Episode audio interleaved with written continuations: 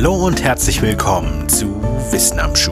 Ich bin Raphael und heute salutieren wir vor einem Bären, der im Zweiten Weltkrieg kämpfte.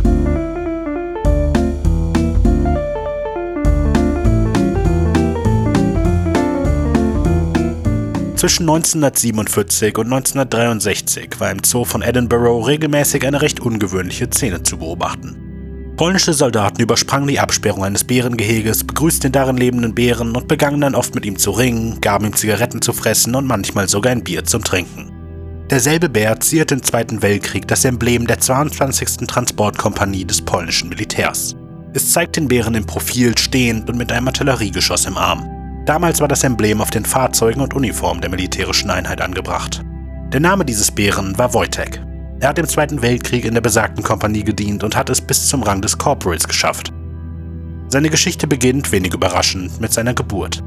Er kam irgendwann im Frühjahr 1942 im iranischen Alwandgebirge zur Welt. Wenig später tötete eine Gruppe Bärenjäger seine Mutter und der kleine Bär war für ein paar Tage auf sich allein gestellt. Es dauerte nicht lange, bis ihm ein Junge über den Weg lief, der das Bärenjunge kurzerhand einfing und mit sich nahm. Auf seinem Weg nach Hause kam der iranische Junge an einer Gruppe polnische Soldaten vorbei, die gerade eine Rast einlegten. Er zeigte den Männern seinen Fund, die nicht lange zögerten und dem Jungen den kleinen Braunbären abkauften.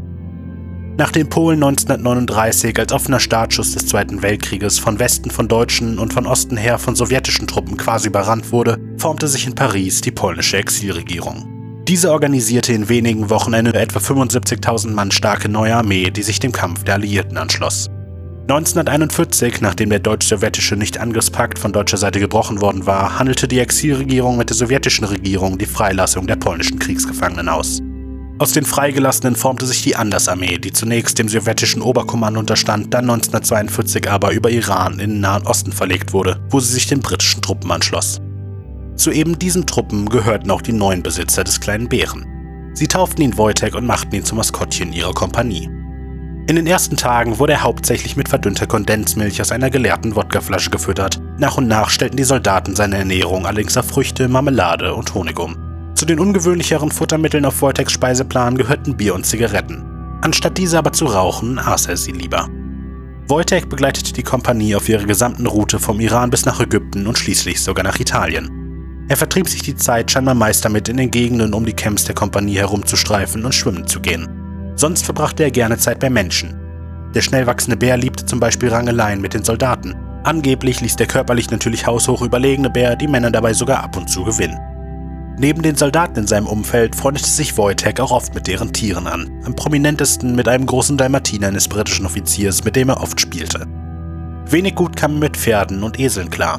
Nachdem ein Pferd dem Bären vor Schreck beim Ausschlagen einen heftigen Schlag gegen den Kopf verpasste, mied Wojtek die Tiere in den darauffolgenden Jahren. Anfang 1944 wurde die Andersarmee zurück nach Europa verlegt. Dort sollte sie die alliierten Streitkräfte bei ihrem Vormarsch in Italien unterstützen. Auf britischen Befehl hin waren allerdings Begleittiere verboten. Wojtek setzte trotzdem mit nach Italien über, allerdings nicht als Begleittier, sondern als eingeschriebener Soldat in der polnischen Armee, komplett mit offiziellen Papierkram und allem drumherum.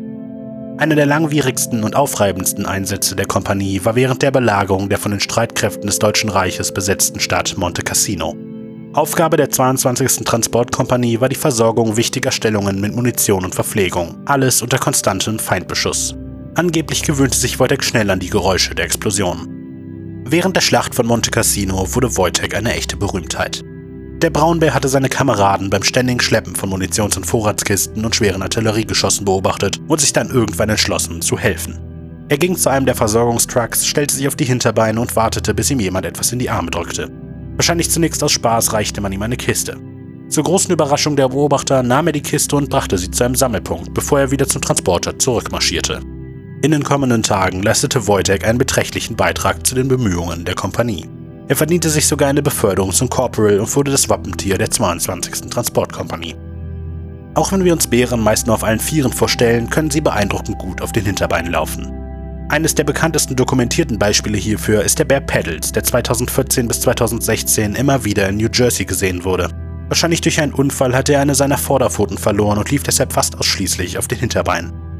Nach ihrem Einsatz in Italien wurde die Einheit zunächst nach Glasgow, Schottland verlegt, wo sie 1947 schließlich demobilisiert wurde. Damit einher ging auch, dass sich Wojtek von seinen Kameraden verabschieden musste. Am 15. November 1947 wurde entschieden, den Bären in den Zoo von Edinburgh zu bringen.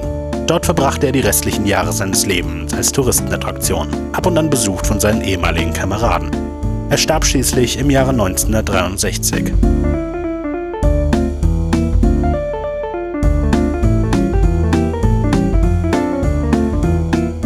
Wissen am Schuh ist ein wöchentlicher Podcast von Wenig Originell. Skript und Produktion von Raphael Markreiter, Musik von Simon Markreiter. Weiterführende Links und Quellen für diese Episode finden sich in der Beschreibung sowie im zugehörigen Artikel auf wenig-originell.de. Ihr findet Wissen am Schuh auf YouTube, Soundcloud, unserer Homepage und überall, wo es Podcasts gibt. Ihr habt konstruktives Feedback, Anregungen und Vorschläge oder wollt einfach mal Hallo sagen? Dann sendet uns eine E-Mail an wissenamschuh.wenig-originell.de.